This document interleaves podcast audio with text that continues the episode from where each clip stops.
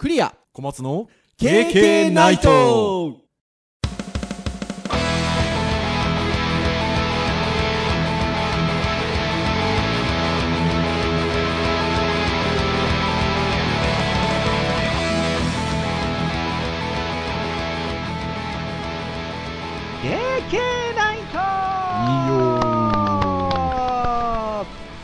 はい、ということで、第266回の配信となります。お届けをいたしますのはクリアと、はい小松です。どうぞよろしくお願いいたします。よろしくお願いしまはい、ということで、配信日の前の日の晩って感じですか？す、ね。もうちょっとで配信日ですけど。ね もうね、何週間前から、あの、早めにとかって言ってましたけど、もう何のことはないこんな時間になってるという感じですが、今日はあれなんですよね、細かな話をすると、教授会があったんですよね。ああそうですね なので、まあ、2人とも教授会に、今もオンラインなんですよね、教授会もね。まあ、ある意味移動とかはい。聞きつつ会社のやり取り少しやらせてもらったりとかできる環境で言えば まあまあありがたいですけどねいや、本当そうですよ。私も福岡から教授会参加できております。ああそうですねはい。ありがたいところではございますが、まあ、教授会を経てということで今、収録をしているという感じなんですけれども、小松先生、もう、あれですよ、配信日で言うと、正しく配信されていれば、10月22日の配信会ということで、そうですねもう後半ですね、10月。そうですあっねちゅう間ですよ、2020年。一応、あのこの収録をするときって、その、配信スケジュール的な表を見ながら撮ってたりするんですけど、はいもうびっくらこきました。なんですか？今年の木曜日。最終前が、まず12月24日。クリスマスイブ。聞かねえね。で、最終が12月31日。いやー聞かないですね 今年のラスにはなかなかですね。大晦日だよってやつですねクリスマスイブだよみたいな。どうですか、これ。まあまあまあまあまあ 私どもボンクレ正月休まずに配信しますから。逆にはまあ正月明けは7日なのであ、そうですよ。七草がゆの日ですよ。みたいなところでございますが、まあ、はいいよいよ、もう残りも2ヶ月ちょっとということで、はい、早いもんだなというところでございますよ。はい。まあ、そんな266回という感じなんですが、えー今日はターンで言うと、教育会とうんいうことで、えーまあ、何の話をしようかななんていうことは、日頃2人で話してたりもするんですが、まあ、今週特に教育会ということで何かないかなというところではあったんですけど、そしたら、小松先生が1個キーワードを1つくださいまして、で、そのキーワードがですね、いただいたキーワードが、割と私も日頃からなんとなく、こう、少なからず感じてたところだったので、あ、それいいですね。それ話しましょうか。面白いキーワードですね。なんてお話をしていたら、なんか割と盛り上がってるキーワードらしくて、盛り上がってるがまあ最近よく割とよく取り上げられてるキーワード、はい。そうそう。で、僕は実は小松先生に言われるまではその言葉自体を知らなくて、で、あ、面白いっていう、面白いじゃない、興味深いって意味ですよ。うん。の、あのーキーワードですねっていうことでお話をしたんですけど、そのキーワードが何かと言いますと、ロジハラ。ね。えこれどうですかね？皆さんこれ、リスナーの皆さんこれ聞いて、ああ、最近確かによく聞くっていう方と、私があの編集会議の時に小松先生に聞いた時みたいに、えー、何ですか？それ、両方いらっしゃるでしょうね。うんそうですね。いると思いますね。うん。はい。ロジハラという言葉がございまして、まあこれロジックハラスメントですよね。うん。まあいろいろなホニャララハラスメントって言葉ありますが、はい。まあそこに一つ、まあ、加わってきたというか昔からあるのか、はいまあ、まあ最近割と取り上げられてるということで、ちょっと私存じ上げてなかったんですけど、はい。ロジックハラスメント。うん。ちょっとね、あの興味深いので、ちょっとこれ今日テーマに話そうかと。はい。いうところでございますよ。で、今ね、先ほども言いました通り、割とテレビなんかでね、なんかあれなんでしょ？まっちゃんが話したりとかもしたんでしょ？でも詳しい内容は知らないんで、はいはい。まあまあ、そういうちょっとそうね。いうニュースだけは見たんですけど、はい。っていう感じなんですけど、なので、まああのーロジハラ、ロジックハラスメントって検索したらいくつかサイト出てくるんですけど、うん。今日はちょっとあの、マイナビウーマンさん、あの毎日新聞系のニュースあのサイトの中にあのちょっといい記事があったので、えーそちらもちょっとまあ参照しつつっていうんでしょうかね、はい。まあ、ちょっとお話ができればなというところで。はい、じゃあ今お話をしたマイナビウーマンさんの記事なんですけどこちらは、えー2020年9月20日の記事ということで1ヶ月ほど前ですかね正論を振りかざす路地腹への対処法という、えー記事が上がっております。まあ、コラムニストの方のね、えー路地腹への対処方法を詳しく教えてもらいますということで、うんえーまあちょっとね、こう記者さんが多分あのインタビューするような形で、それをお答えいただくような流れのものを編集してる感じですかね。うんですね。はい、記事なんですけど、まあ、PC で見ると、これスマホで見ても同じなのかな、4ページほどに分かれてるあの記事なんですけど、まあ、そんなに情報量もたくさんあるわけでもなし、でもあのすごく分かりやすく書かれた記事なので、まあ、ぜひ皆さんもあの今のようなキーワードで見てあの検索してゆっくりご覧いただければなはい。まあ、いくつかちょっとそこの中で語られることを語られていることを取り上げつつちょっと小松先生とお話ししていきたいなというふうに思うんですけど、はい。はい、まずまあロジハラ、まあ、ロジックハラスメントですよね、うん。まあ、要は、まあ、ロジック、まあ、正論、まあ、ロジックっていうあの言葉の直訳は多分違うのかもしれないですけど、うん。まあ、ここでいうロジックハラスメントは、まあ、正論ですよね。まあ、ハラスメントっていう意味合いを出すんだとすると正論を振りかざすことによって相手をちょっと苦しい気持ちにさせちゃうというんでしょうか、はい。はい、みたいなところが、まあまあ、ロジックハラスメントロジハラと言われていると。これはでも何々ハラスメントって呼ばれるものは、まあ、得てして、まあ、受け手の気持ちっていうのがまずありますのではい。あの難しいっちゃ難しいんですけど、うんまあ、度合いもありますけどね。難しいっちゃはい。難しいんですけど、特にまあ路地腹の難しいところは、まあ、正論なので、うん。まあ、正しいんですよね。言ってることが。はい。っていうことを受け手がちょっと厳しく感じるというか追い詰められるというかいう感じると。なかなかに難しいですね。その発してる方はだって正しいことを言ってるんですもんね。まあここがまた難しいんですけど。まあそうですね。うんあの例えばねその他のハラスメントで何があるかって言ったら、ね、セクシャルハラスメントとかね、はい。アカデミックハラスメントとかね、はい。まあ、モラスモラルハラスメントとかあるわけですよ。うん。でおそらくそのまあもともとなんかねそういったことがあってそれをなんか言語化なり、えーキーワードとして挙げるのであればうん。セクシャルな部分でのハラスメントっていうところで、セクハラセクハラみたいな感じの言葉ができたわけですよね。うん。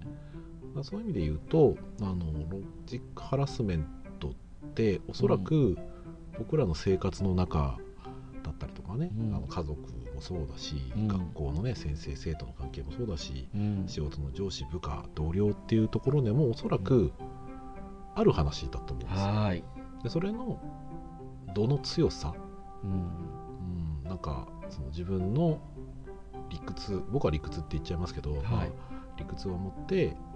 でこれは正しいんだからこれをやろうよ、はい。まあ、結局相手の立場だったりとかねうん。相手の考えだったりとかをその自分の考えで押し通すというかその押し付けるというかね、うん。まあ、それによって相手が嫌な気持ちだったりストレスを感じるっていう状況だと思う。それをまあロジハラって言ったらきっとそうでしょうねきっとうね、んでただ、ね、さっきクレ先生おっしゃったように、うん。まあ、自分としては正しいことを言ってる。自分のロジックとして、うん。えーもしくはもうね社会のロジックを自分なりに解釈してうん。相手に伝えてこうしていこうよ。うん。でただ伝え方だったりその人の立場考え方によって理解ができなければうん。やっぱり嫌な気持ちになるでしょうし、うんうんだそこは多分どんなことでも起こり得るというか、うん。人と人がコミュニケーション取ってれば出る話ですよねきっとね。いや本当そうですよね。だから、まあ、この記事を伺ってる話を伺ってるコラムニストの方でいうと外資系の企業で、まあ、かつて勤めてたっていうところもあって、まあ、そういうところだと、まあ、ロジックが命だと叩き込まれてきたと。でそれはなぜならば、えーまあ、外資系の企業なので多国籍の人たちが集まるチームでまあ働くというところで言うと習慣や文化を前提にした感情的な話し方よりも数字や事実に基づいて客観的に筋の通った話し方で説明する方が説得力が増すからだと、はい。うん、だからそういう文化圏においてそういう仕事場においては、まあ、ロジックが命だっていうふうに、まあ、叩き込まれてきたというわけですよね。うん。うん。で合理合理的ですよね。合理的。合理的。でやっぱりででもその感覚が身についてくるとまあロジカルな話をするっていうこう癖がついてくると それがまあそういうなんでしょうねコミュニティだったりえっと関係性じゃないところにおいてもそれが及んでくるとやっぱり厳しい面が出てくるんでしょうねっていうところなんでしょうね。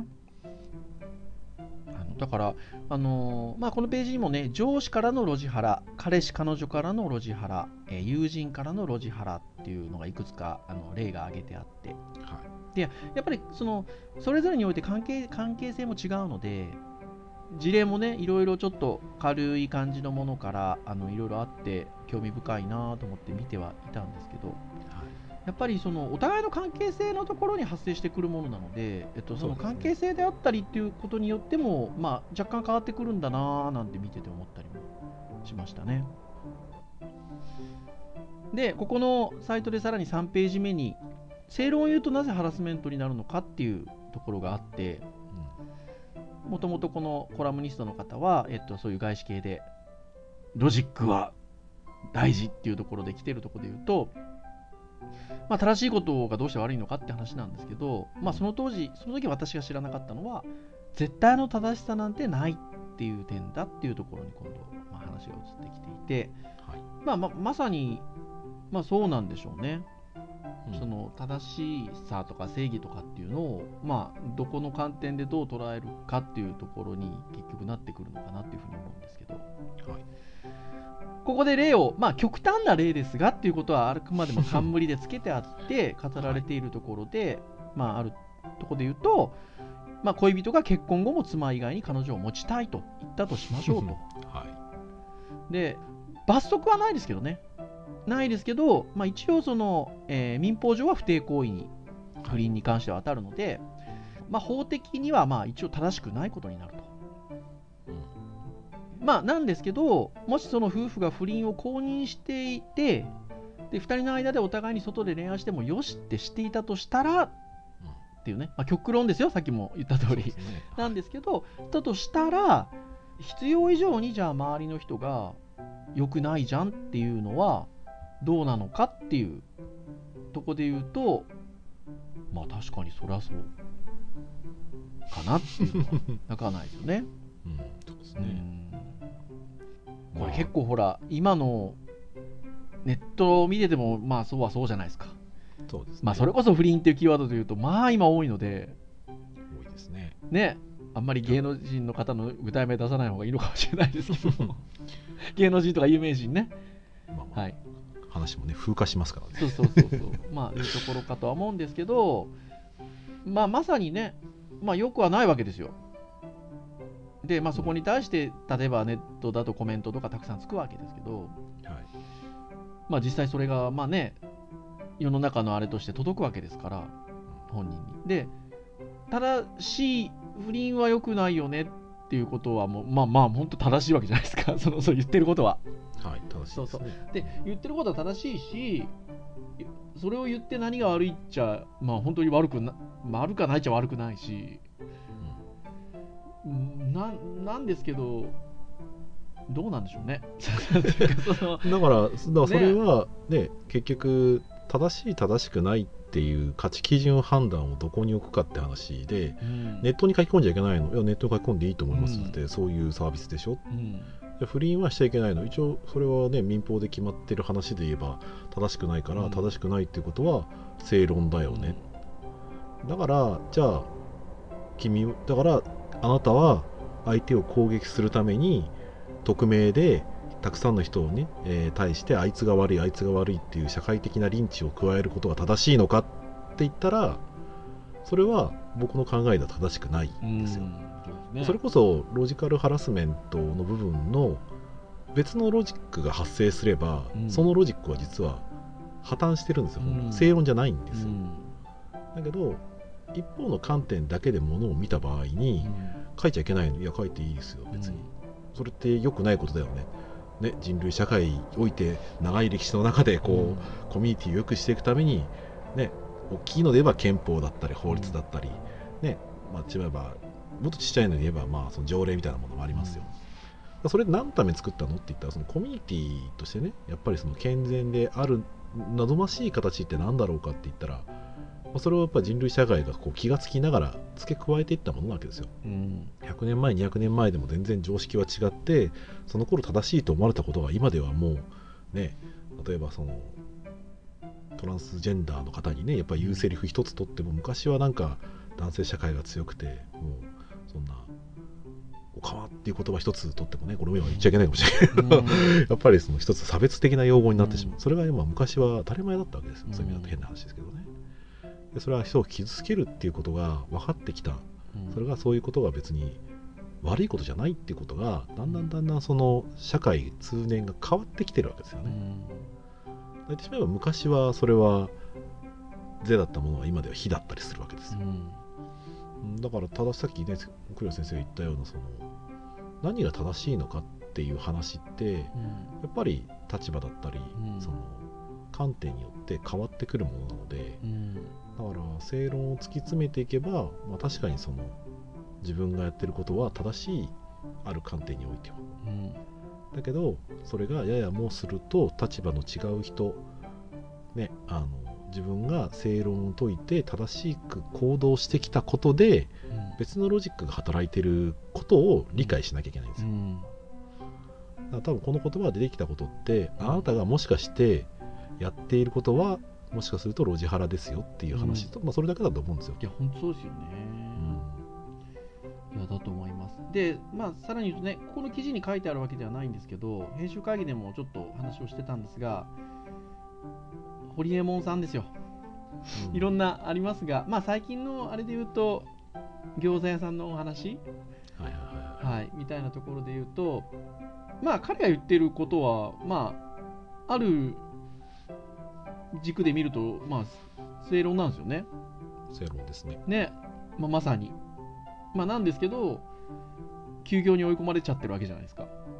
うんまあ、そこの正論からた端を発してというか。で、彼のような方ですから、あの謝りはもちろんしないんですけど、だってまあ僕何も,、何も間違ったこと言ってないですもん言ってないって言ってますからね。で、まあそこそこもいわゆるロジハラと同じような面を含んでるなっていうか、難しいですね。そうですね。だってうん理屈で言えば全て相手を何か貶しめることをうん。たくさん言ってねやった場合だったら当然そこには意味があり、うん。それは正しくないって言えるんですよ、うん。うん。だけどその多くは言ってないんですようねん。だから論法で言えば言ったように含まれるようにも捉えられるし、うん。言ってないようにも捉えられるような発言が、うん。まあ、例えばそれを拡大解釈できる人たちがたくさん見てうん。第三者的な人が責めてしまうと。うん。言ってしまえばあお前が悪いだったりとかね、お前は何様のつもりだみたいな、これは多分堀江さんに対してかける声もやっぱり一見すると理屈立ててうん。正論た言ってるようでもうん。でもそれって正論じゃ僕からすれば正論じゃないですよそもそも。うん、ででやっぱ、まあ、あれお互い様の部分が僕は僕は見て聞いてる情報の中で言うとうん。あのそうは言うんですけどでうん。も第三者なのうでん。分かんないですよね、正直言うとね、うん。だからその中で僕が曖昧な情報で価値基準判断をしゃべること自体はそもそもロジックロジカルじゃないんですよ、うん。だうん。うんからそれだろう、うん、だからこうこの辺の話ってロジハラなのかなって言ったら全然ねロジハラじゃなく聞こえますよ僕は。ロジックた成成り立ってないから。ああ成り立ってないからね。うんでもある一点から見たらそれは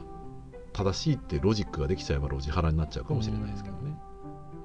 まあじゃあ堀江門さんが言ってることはただ正しいとしましょうというかまあ正しいんですけどあのでただ正しいんですけど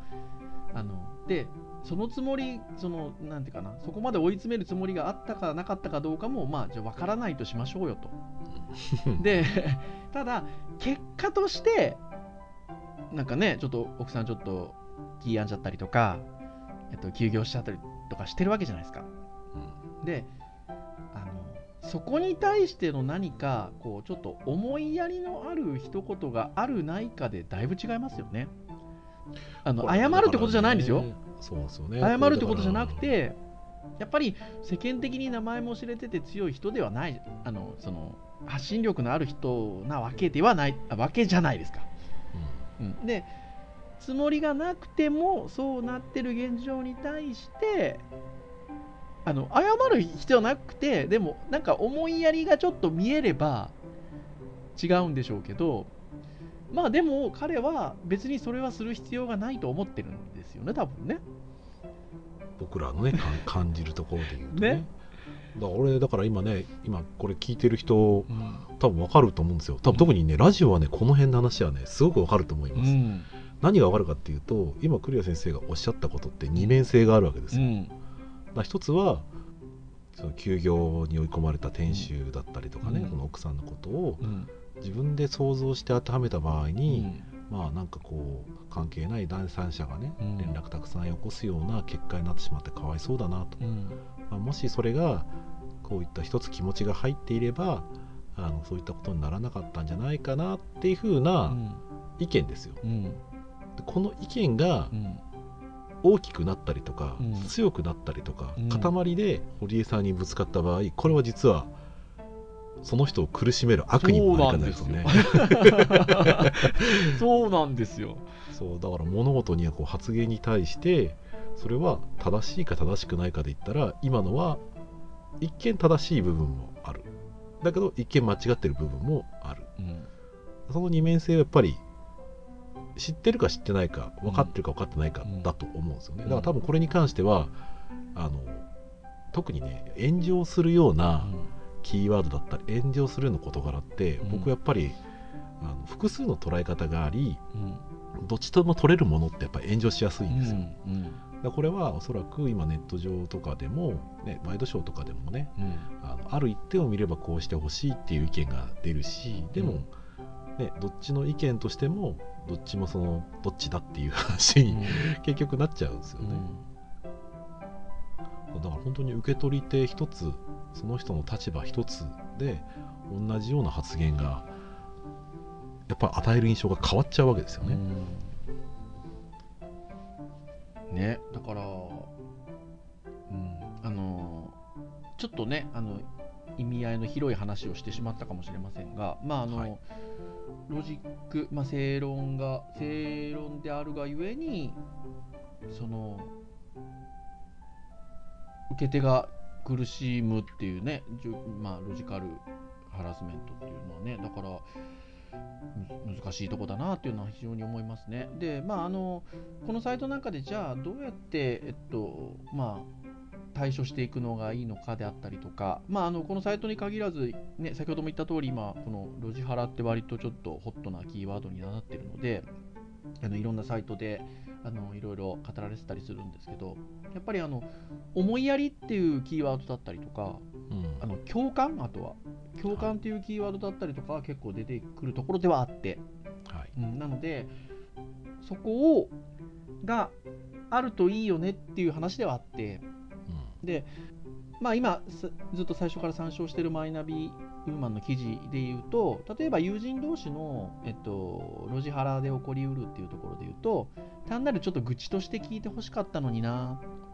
っていうところで、えーでもいやいやそれはさっていわゆるロジカルに 詰められると。ね、でまあ割とありがちな光景でまあそれ彼氏彼女でもありそうな感じがするんですけどあのそこのの対処法としてちょっと今日は共感してほしいんだけどさって一言言うっていう対処法はいいですよっていうことが書かれていてそれは一つの方法だなとはすごく思いましたね。うんちゃんとその受け手側の気持ちを何て言うんですかね、えっと、整えてあげるというんでしょうか。前提としてのちょっとキーワードを出してあげる。今日ちょっと共感してほしいのっていう。うん。いうだけでも違ってきますよね。だって多分正論を言ってその友人関係で特にそういった形で正論で言ってくるっていうのは別に悪気があって多分言ってないですもんね。そうですね。ね受けたこの言葉として受けたことに対していやこうだよって多分あの思いを持って言ってるはずで。でそこでどういう言葉をかけてほしいかっていうのを最初に言ってあげる？うん。今日共感してほしいんだけど。って一言言うだけでも多分そうすると気づきがあるので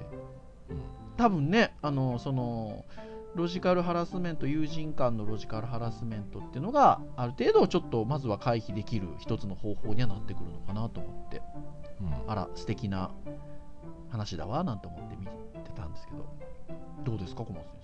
先そうですね。生、ね結局どこに行き着くかっていうとやっぱコミュニケーションに僕はなるなとう思んってて、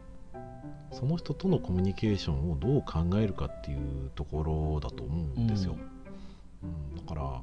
短い期間でただもうねそんなに合わない人だったらまあそんなに僕は深く考えなくてもいいと思うんですけど、うん。ただねお仕事とかね学校とかでやっぱり毎日交わせなきゃいけないような相手って、そこがねそれやられ難しいですよねたらね。やっぱねうん。ストレス溜まりますよ、うん。うん。特にやっぱり立場が違うと言いづらいっていうところになっちゃうと、うんやっぱそこはね特にやっぱりアカデミックハラスメントがね起きやすい現状って僕あると思うんですよ、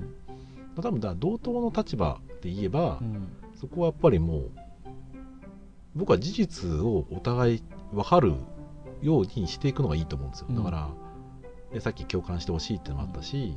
まあ、共感というか僕なんかの場合だったらうん。えっと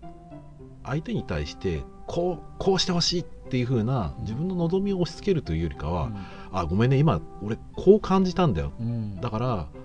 これをちょっとやっぱりで一緒にいる間柄で嫌だからうん。やめたいんだけど、うん。それってこういうふうにできないかなとかね。いわゆるその相手に対してあの自分のその考えを押し付けるっていうところ、うん。まあ、それは実は自分を守ってることでもあるんですよ。うん。実際自分があ嫌だな。だからこの人に対して自分の考え正論を持って正してやろう。うんで結果自分は気持ちいいかもしれないけど相手はどう思ってるかなんてほんとこっちは分かんないわけですよ。うん。だから僕らは多分やんなきゃいけないことって相手に対してこれってロジハラかもしれない。もちろんそれが動画行き過ぎると何も喋れなくなっちゃうので、あのキーワードとして知っておけば僕はいいかなと思うんですけど、はい。はいそうですね。それを正しい論法を持って相手を諭すで終わりじゃなくてうん。で俺はというふうに思うんだけどうん。それ聞いてちょっと嫌だった？とかうん。もしくはそのそれについてどうしていけばいいかなだったりとか、うん、多分その相手の気持ちを確かめないまま正論を相手にぶつけて相手がねあの反論できないのを楽しむような多分生き方をしたら多分お互いに優しくないんで、うん。多分コミュニティは潰れちゃいますね。はい。うん。そうだから結局のところなんかねあのさっきのネット上の云々もそうなんですけど優しい世の中でありたいですね。うんまあ、思いやりを持ってね。思いやりを持ってねそうそうそうそうなのかなっていうふうに思いますけどね、うん、でもなかなかねあの実は思いやり持ってるつもりでも相手に対してどういう影響を与えるかっていうのは日々やっぱりそういう考えを持ってなければなかなか実は分かりにくいかもしれないですね。だから近しいところで言うと、えっと、今日参照してきたそのマイナビウーマンの記事の、まあ、まとめというか終わりのところで言うと無理に路地腹に向き合わなくてもいいっていうところでまとめてあるんですけど あのいやまあやっぱりもうまあねあのここまで路地腹の対処を伝えてきたけどもまあね改善してもらえる見込みがあるのは相手が聞いてくれる真摯に聞いてくるくれる話の場合のみ まああのまあ最初から聞いてくれなかったりもしくはそこまで伝えたとしてもでもこっちが正しいじゃんっていうまあまあねロジ正論っていうところで言うとこっちが正しいじゃんっていうふうに言い出したとしたらそこはあの相手に足りないのが共感ではなくてそれはあなたへのリスペクトですと。でもうその相手とは距離を置くことも検討してみてくださいっていうところでいやでもそうですよね。これもね僕ねやっぱ今聞いてて思ってやっぱまあでも難しいなと思うものって、うん。でもそうさせてしまってるのは自分の可能性も実はあったりするので、はい。うん僕自身が相手に対して近づいたりとか相手を例えば好きになろうとしなければ相手はやっぱりこっちに寄ってきてくれないので、そう。だからそれはもう本当にその人の考え方人間関係によってね様々なんで言えないんですけど、うん。やっぱり自分自身がやっぱり相手のことをきちんきちんとその向き合ってどう思うかっていうのがまずないとそもそも相手はこっちにやっぱり近づいてくれないので、うん。そしたらそういう関係性はがあればモラハラは起きやすモラハラというかねロジハラ起きやすいですよね、うん。難しいですよね。だからそこは近づいたら傷つくしでも近づかないと相手はロジックのハラスメントをしちゃうかもしれない。もしかすると自分も近づいてないからしちゃうかもしれない。コミュニティにおいては実は結構矛盾してる話なのかもしれないですね、でもそこをやっぱり理解だったり関係性作っていくっていうのはやっぱり相手のことを知ろうだったりうん。相手のことのね、あの一緒になんだろうコミュニティコミュニケーション取っていきましょうっていう相手のことをちゃんとこう向き合ってあげられるかどうかだと思うんで、まあまあ結局のところねさっき言ったように正しさなんて本当に人それぞれで変わっちゃうもんだから、多分ここであるロジハラ自体も実はロジックから崩壊してる気がするんですけどね。いやリスペクトです相手へのそうですねそうですよ自分がそれこそだから自分の正論をどこに置くかでいいと思うんですよ。うん。自分が優しい世界であってほしいと思うんであれば相手のことをやっぱり思いやってロジックで相手を潰そうとは考えない、うん。相手がどう思うかってことをちゃんと考えようよって話だと思うんですよね、うん。まあ、それはまあ相手との関係性がどうなっていきたいかで変わっていくものだと思うので。まあまあそこは。ってなことですよ。うんそうですね。なかなかこうふわっと。ね、まあ別に答えがあるもんじゃないじゃないので、ないですね。まあちょっとテーマでね、話してみたいっていうところであったんですが、まあとはいえとはいえそのあの私や小松先生はまああの教員業をしているってことがありますので、はい。あのそれで言うとまあ教育の現場で言うとまあちょっと強い立場にあるケースが多いので、そうです自覚は自覚は持ちたいですねそうそう持っとかないといけないよねっていうのはありますよね。うん、かなっていうところかないうところです。はいはい。以上といたしましょうかね。はい。KK ナイトは毎週木曜日に配信をいたしております。えー公式サイトアクセスをしていただけますと、プレイヤーがございますので、直接サイト上で、えー聞いていただけます。まあ、そういった形で今これも聞いていただいている方多いんじゃなかろうかというところでございます。まあ、ただ、Apple Podcast であったりとか、その他購読登録サービス等で登録をしていただけますと、配信されるや否や、ご自身の端末に自動的にダウンロードされますので、えーお好きなタイミングで聞いていただくことができますよということでございます。まあ、ぜひいろんなテーマでお話をしておりますので、ねえーまあ、興味のあるものからながら聞きで結構でございますので聞いていただけますと大変ありがたい気持ちでございます。はい。はい。それでは以上といたしましょうかね。お届けをいたしましたのはクリアと、はい小松でしたそれでは次回267回の配信でお会いいたしましょう。皆さん、さようなら。さよなら